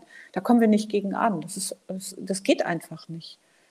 Also äh, vorhin wurde ja gesagt, ähm, dass äh, die Flexibilität, also Umzüge sind erschwert, weil man hat sich dran gewöhnt, schöne Wohnungen und so. Das stimmt auch. Also ähm, viele Leute ziehen nicht um, weil sie, weil das Gewohnheit ist und wir brauchen vielleicht auch Anreize. Also zum Beispiel, ich bin ja total gegen Tiny Houses, aber zum Beispiel größere Häuser in der Stadt, die auch etwas leisten können, weil sie ähm, sozusagen verdichtet sind, weniger Boden verbrauchen und so weiter, die könnten ja durchaus, also ich sage jetzt mal so ein Haus mit 50 Wohnungen, könnte ja so ein internes Rotationsprinzip durchaus aufnehmen. Das wäre ja ganz toll.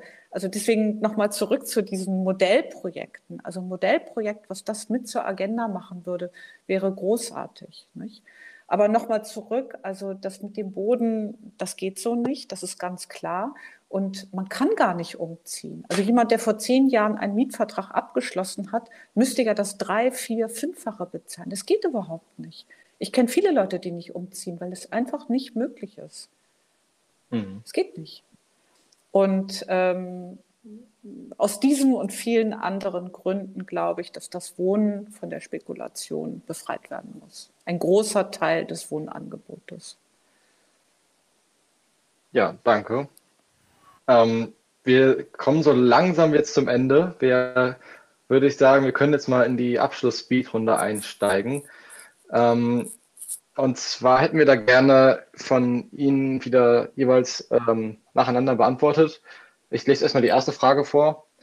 Ähm, da war auch eben aus dem Publikum nochmal eine Frage. Äh, was, da war die Frage, worauf muss ich bei der Wohnungseinrichtung achten?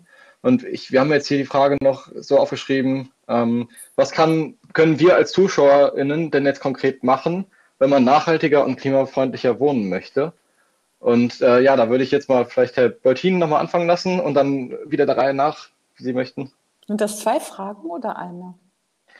Äh, es ist im Grunde eine Frage. Also was können wir als, als ZuschauerInnen auch leisten, um klimafreundlicher zu wohnen?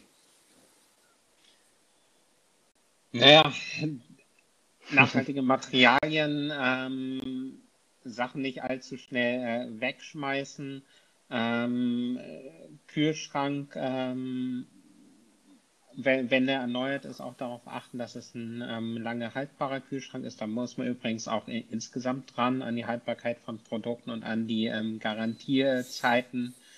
Äh, also da lässt sich einiges machen, ne? darüber diskutieren. Vielleicht wenn man eine Mietwohnung ähm, hat, vielleicht kommt man an die Eigentümergemeinschaft ähm, ran. Ähm, Leute, wie sieht es aus mit ähm, Mieterstrom bei, bei uns äh, sozusagen mhm. im Haus? Wäre wär das eine Idee, das ähm, aufs Dach zu packen, äh, zu, zumal das ja mittlerweile ein bisschen äh, vereinfacht äh, wird.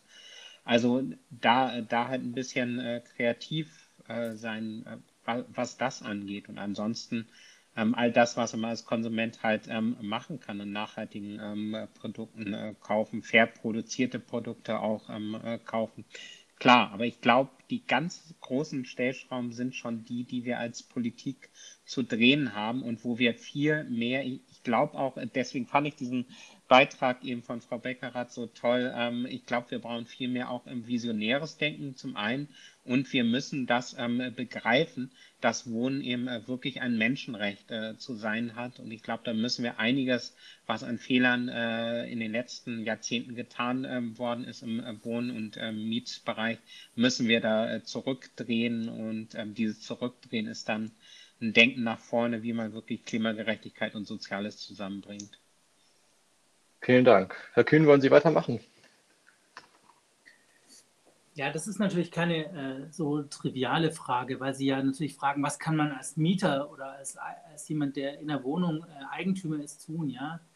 Äh, das ist natürlich sehr begrenzt, was Sie tun können. Ja, Sie können sich eine Mini, Mini-PV-Anlage kaufen, in die Steckdose stecken, ja, und damit auf Ihrem Balkon PV-Strom machen. Und wenn das viele machen, wird es einen Effekt haben, aber es wird natürlich immer noch nicht die Energiewende hinbringen. Und Sie können sich natürlich mit Ihrer Heiztechnik in der Wohnung intensiv beschäftigen, um Ihre Heizkosten zu reduzieren und trotzdem äh, angenehm zu wohnen, aber Sie können natürlich immer noch nicht den Brennstoff bestimmen. Ja? Und ich glaube deswegen, äh, da geht es nicht nur um die Frage des individuellen Handelns. Wir werden einfach diese Fragen des Klimaschutzes im Gebäudebereich nicht hinbekommen, wenn wir nur den Einzelnen adressieren. Ja, der Einzelne ist wichtig, gar keine Frage. Und äh, aber ich finde ja auch, Frau Beckerath hat es vorher auch sehr gut beschrieben, ja, die Zwänge sind natürlich, hängt an den Mietverträgen. Äh, Bettina hat es auch nochmal sehr deutlich gesagt, ja, es ist eine soziale Frage, es hängt vom Geldbeutel ab, ja. Wir müssen politisch die Rahmenbedingungen setzen und darüber darf sozusagen auch der Blick auf das Individuelle nicht hinwegtäuschen. Und deswegen glaube ich schon, braucht es endlich eine Lebenszyklusbetrachtung in diesem Gebäudeenergiegesetz, das äh, der Kollege Beutin vorher immer wieder genannt hat, ja wo wir einfach die Effizienz pro Quadratmeter betrachten und nicht den Lebenszyklus eines Gebäudes und schon gar nicht die Bauphase. Ja? Wir müssen natürlich gewisse Dinge auch einfach nicht mehr fördern. Wir fördern bis heute Gasheizung äh, mit Fördermitteln und tun so, als ob das Investitionen für Klimaschutz sind. Ja? Und ich glaube, deswegen äh, ist diese individuelle Frage wichtig. Aber es geht am Ende auch einfach um politische Entscheidungen. Und Menschen, Menschen sage ich mal, es gibt in dem Sinne halt auch kein kein richtiges Leben im Falschen. Ja? Also auch ein äh, grüner Abgeordneter, ja, äh, äh oder ein, äh, ein grünes Mitglied, ja, hm, das äh, in einem Mietvertrag ist, ja, mit vier Zimmern und nur noch zwei Zimmer braucht, weil die Kinder ausgezogen sind, auch der kann nicht die Wohnfläche einfach reduzieren, weil er ein Akteur auf einem Markt ist. Und wir müssen dort einfach die Rahmenbedingungen versuchen zu verändern. Ich glaube, das ist ganz entscheidend. Das Individuum alleine wird es in dieser Frage nicht schaffen, äh, weil es auch so ein spezielles Gut ist. Weil ich eben nicht, ich sag mal, ausweichen kann, mal ganz platt gesprochen, ja, von der Plastikzahnbürste zur Bambuszahnbürste. Ja, mhm. kann ich eben in, diesen, in diesem Markt nicht. Und das ist das Spezielle am Wohnen. Und ich glaube, äh, man kann individuell viel tun bei der Mobilität, man kann viel tun durch unterschiedliche Arten, wie man seinen persönlichen äh, Footprint äh, sozusagen reduziert, aber auch das hängt wieder ja von vielen Faktoren ab ähm, und wie die Lebensfragen sind und äh, ob man, äh, ich sag mal, äh, ja eine Freundin äh, hat, die vielleicht in, in, einer anderen Stadt lebt und nicht in der Stadt, in der man selber ist, ja.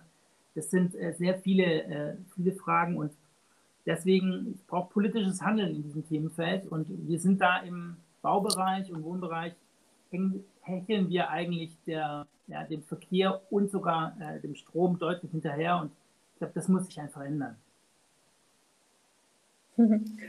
Ich würde gerne nochmal auf die ähm, Frage zurückkommen, was können wir als Individuen tun? Das ist, das ist wirklich eine schwierige Frage, weil ich erinnere mich zum Beispiel daran, und das werden alle Zuhörerinnen kennen, dass man manchmal in seinem Handeln natürlich nicht konsistent ist. Und das können Eltern sein oder irgendwelche anderen Personen, die sagen, du willst dich doch da und dafür einsetzen und warum machst du das jetzt in diesem Moment eigentlich nicht. Und es gibt natürlich irgendwie das individuelle Leben, es gibt die übergeordneten ethischen Werte, die man sich aufbaut, also in der Schule, im Studium und darüber hinaus und in der Arbeit, die man sich aussucht, möglichst aussucht und dass man sich dann möglichst auch im Leben und in dem, was man tut, entfalten kann. Und ich glaube, ich fände es interessant, wenn man diese Entfaltung, also diese persönliche Entfaltung, stärker an so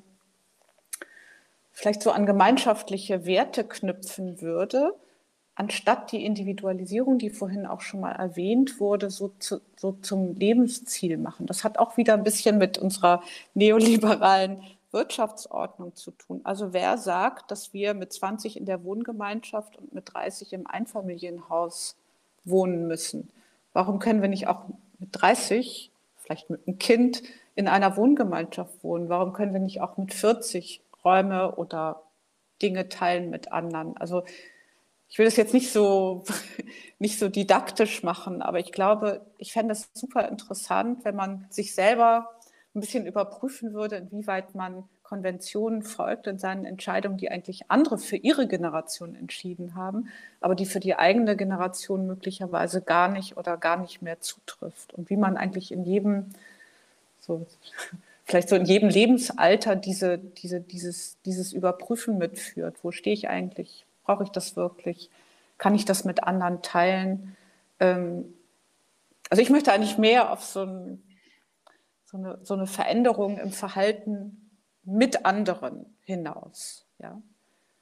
Und ich mhm. glaube, dass das, dass, das, dass das eine ganz zentrale und wichtige Frage ist, die sich, wenn wir das hinbekommen würden, auf viele andere Dinge auswirken würde oder auswirken könnte. Also wenn zum Beispiel kann man einer Genossenschaft beitreten, anstatt das Geld, das man gespart hat, in einen Kredit und in ein Einfamilienhaus zu stecken. In einer Genossenschaft mhm. hat man, äh, ist man Mieter, Mieterin, aber man ist, kann es auch mitgestalten, was es ist. Also ich, ja, das vielleicht höre ich damit auf, aber ich habe noch mehr Ideen. Ich hätte noch mehr Ideen. vielleicht können ja, vielen Sie Dank. Sehr schön. in der nächsten Frage auch direkt schon noch beantworten. Wir bewegen uns nämlich ähm, aufs Ende zu und haben jetzt äh, viel darüber gehört, ähm, was es für Alternativen gibt, ähm, aber auch darüber, was vielleicht noch nicht so gut läuft und wo es äh, Punkte gibt, wo man anknüpfen könnte. Und deshalb finde ich die letzte Frage so schön. Ähm, und zwar, wenn Sie sich vorstellen, in 20 Jahren, ähm, wie die Zukunft da aussehen könnten, wenn Sie sich eine Sache oder vielleicht auch zwei Sachen äh, wünschen könnten, erträumen könnten, erhoffen könnten, äh, wie die Zukunft des Wohnens und des Bauens aussieht in 20 Jahren. Sie dürfen so viel träumen, wie Sie möchten. Ähm, wie würde das dann aussehen? Herr Kühn, möchten Sie anfangen? Ja, gern. Ja, ich würde mir wünschen, dass wir zu einer wirklich ähm, nachhaltigen Bauweise gekommen sind, uns aus der Klimakrise mit nachwachsenden Rohstoffen langsam herausbauen, klimapositiv bauen und das in einer äh, Stadtplanung, die diesen, ja, den Menschen im Blick hat, mit seinen einzelnen Bedürfnissen und die Menschen an dieser Planung selbst teilhaben. Also die Planung nicht mehr von oben kommt, sondern sich an den Bedürfnissen selbst orientiert und jeder Einzelne selbst in dem Sinne von seiner eigenen, ja, seine eigene Stadt planen kann. Und ich glaube, ähm, diese, diese Vision, dass Menschen sich selber ermächtigen, sich Stadt aneignen, sich ihren Raum wieder aneignen und äh, ihre Planung machen und dass wir eben diese, ja, auch einfach Grenzen damit auch überwinden äh, über ja, solche Planungen. Und ähm, ich glaube, dass diese, diese Aneignung von Stadt und das Erfahren dann auch äh, eines ist, das am Ende auch so ein starkes Gemeinschaftsgefühl ist, dass äh, dort eben ein stärkeres Miteinander als so häufig äh, ein Gegeneinander entsteht.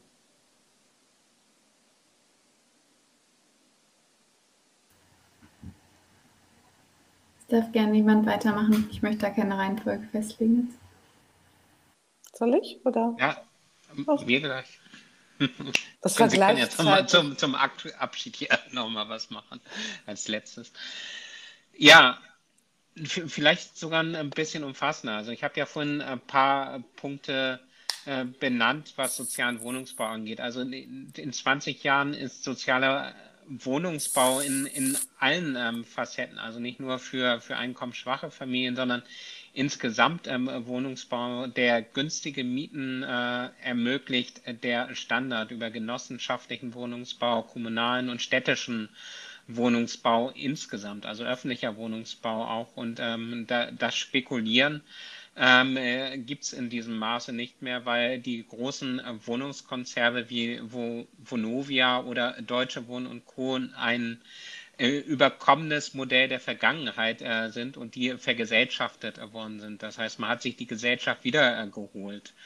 Und äh, das ist für mich ein ganz zentraler Bestandteil der Demokratie. Und unsere Städte sind so äh, gestaltet, dass eben mehr Platz fürs Leben ist. Das heißt, man hat weitgehend die Autos aus den Städten verbannt, hat eine andere Form der Mobilität und des Miteinanders ermöglicht und ähm, selbstverständlich auch, wo Autos no notwendig sind in ländlichen Regionen auf äh, batteriebetriebene Antriebe äh, beispielsweise oder eben auch auf autonome Busse umgestellt. Man hat äh, äh, die Ortschaften, auch die kleineren Ortschaften an öffentlichen Nahverkehr äh, angeschlossen, hat andere Formen der Mobilität äh, dort gefunden.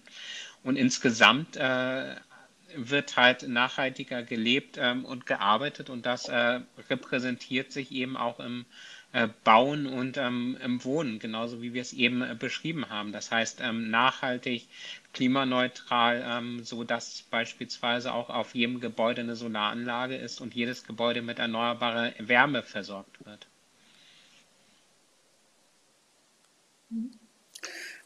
Ja, ich würde, ich denke im Moment viel drüber nach, wie man also wie das Leben in der Stadt sich stärker mit der Natur verknüpfen könnte. Kann es ja auch.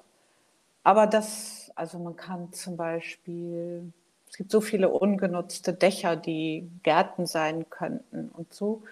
Ähm, und ich würde mir wünschen, dass das ein, starkes Thema wird, ähm, ein stärkeres Thema wird in der Zukunft im Neubau, aber eben auch bei Transformationen von Bestandsbauten. Aber gleichermaßen würde ich auch gerne nochmal den Blick aufs Land äh, werfen, denn wir reden immer von den Städten und von der also kultivierten Form des Zusammenlebens in den Städten und wie nachhaltig das ist, weil die Wege kurz sind. Und das stimmt ja auch, dafür haben wir uns entschieden. Ähm, aber es gibt ja auch das Land und es gibt auch Leute, die auf dem Land leben, weil sie da arbeiten. Und wie man oder dort leben möchten. Und man kann vielleicht auch zukünftig noch mehr in der Peripherie und auf dem Land arbeiten, weil die Digitalisierung noch mehr Teil von unserem Leben wird. Und deswegen finde ich es total wichtig, dass man sich alles anschaut. Also dass man sich vielleicht auch überlegt, da gibt es ja auch schon tolle Ansätze, wie man zum Beispiel auf dem Land kollektive Lebens- und Wohnformen äh, haben kann. Das haben wir gar nicht so im Blick, aber ich kenne ein paar Leute, die sich damit beschäftigen und die wirklich ganz tolle Projekte machen. Und ähm, das sind vielleicht auch so kleine Modellprojekte, die erstmal fertig sein müssen. Dann werden sie beschrieben und publiziert und so weiter und so fort. Und dass das eigentlich den Lebensstandard von uns allen in gewisser Weise, also den Komfort äh, erhöht, aber nicht in der Weise, wie wir das bisher gesehen haben, dass es immer um materielles Wachstum geht, sondern dass wir irgendwie wachsen an anderen Dingen. Und dann stellt sich natürlich die Frage, wenn wir so privilegiert sind, dass wir uns das überhaupt vorstellen dürfen. Und in anderen Regionen der Welt geht es darum, genug zu essen bekommen, zu bekommen oder ein Dach über dem Kopf zu haben. Dann stellen sich natürlich noch viele, viele andere Fragen, ähm, wie wir diesen ökologischen Wandel äh, nicht nur in Europa, also es gibt jetzt ja dieses New European Bauhaus und das scheint so stark an Fahrt aufzunehmen und so viele äh, Kräfte und Initiativen zu bündeln, aber dass das eben auch an anderen Orten der Welt nicht zu kurz kommt. Ja, vielen Dank für Ihre schönen Ideen. Ich glaube, wir haben leider Jonathan verloren. Ich vermute sein Internet. Er könnte wiederkommen. Ich will es hoffen. Äh, allerdings sind wir ähm, am Ende, am Ende unserer unseres Livestreams angekommen. Ähm, und dann würde ich Ihnen ganz herzlich danken im, im Namen des äh, Elcor-Teams und bestimmt auch im Namen der Zuschauenden, ähm, dass Sie ähm, mitgemacht haben bei unserem Livestream. Ich hoffe, es hat Ihnen auch Spaß gemacht und Sie konnten auch was mitnehmen. Ähm, und wir konnten alle ein bisschen was mitnehmen für die Zukunft des Wohnen und des Bauens. Ah, ich glaube, dass Jonathan wieder. Ja. Ja, vielen Dank an euch. Das hat echt Bin ich wieder Spaß da? gemacht und auch an die Mitredner. Das hat echt Spaß gemacht. Ich habe auch etwas gelernt, weil es ist super interessant. Also man lebt so in seiner eigenen und arbeitet so in seiner eigenen Welt und Ähm, ich habe zum Beispiel die äh, politische Perspektive, die stellt man sich vor, aber die habe ich jetzt nicht täglich unmittelbar mir gegenüber. Insofern ähm, fand ich das ganz toll, ihre, äh, ihre Sichtweisen kennenzulernen und werde da noch ein bisschen drüber nachdenken. Und danke an euch, dass ihr das initiiert habt. Ähm, ja, es hat viel Spaß gemacht. Also den, den Dank ähm, kann ich äh, an Sie, Frau Beckerath, äh, weitergeben, weil ich fand das unheimlich äh, belebend, auch diese Sichtweise mit einzubinden. Also ich, ich fand das eine, eine super tolle Idee und ich glaube, da, wenn man da so diese Gedanken zusammenführt, könnte was Spannendes und Visionäres äh, daraus werden, wie wir die Stadt sozial und ökologisch gestalten können. Ähm, und war, war, ja auch mal ganz äh, interessant, äh, das zu haben, dass, dass man nicht nur Konfrontation hat, sondern dass wir uns in unseren ähm, Beiträgen ähm, alle drei ergänzt haben. Das fand ich auch schön. Also herzlichen Dank und herzlichen Dank auch für diese ähm, schöne Veranstaltung, die Moderation. Ja, auch danke von meiner Seite. Ich glaube, mit dem Kollegen Boltin und mir wäre es ein bisschen langweilig und einförmig geworden. Deswegen war es gut, dass wir ja, zu dritt waren. Und ähm, ja, danke für die auch intensiven Fragen. Und ich fand es sehr, sehr gut, äh, dass Sie sich diesen Fragen gestellt haben und hoffe einfach, dass Sie da dranbleiben und weiter diskutieren. Denn es sind Fragen, die uns die nächsten 10, 20 Jahre ganz intensiv beschäftigen werden. Und ähm, ja, mein Wunsch ist einfach, dass sie das weiter mittragen und äh, sich auch einbringen in diese Diskussion um die Stadt der Zukunft und das Wohnen der Zukunft.